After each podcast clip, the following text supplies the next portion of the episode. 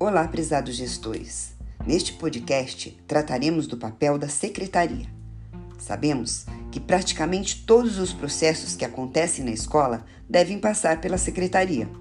Ela existe para organizar e manter as atividades e documentos do dia a dia da escola em boas condições de uso. É essencial que a secretaria esteja preparada para atender aos anseios da comunidade, de modo a tratar com agilidade, segurança e qualidade as suas atribuições. Nesse sentido, elencamos aqui uma boa parte delas. Orientar e garantir o cumprimento da legislação, organizar e manter atualizada toda a documentação dos alunos, sua vida acadêmica, professores e funcionários tanto recebida quanto expedida, mantendo os registros escolares desde a matrícula até a conclusão dos cursos e colação de grau.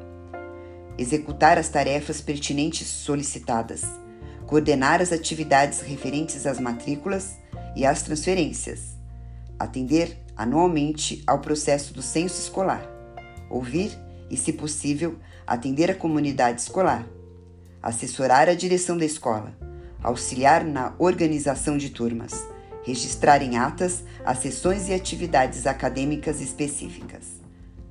A atenção do gestor operacional, voltada ao atendimento às demandas e necessidades da comunidade escolar e local, não somente desafogam a sobrecarga da direção, mas contribuem para o bom desempenho da unidade escolar.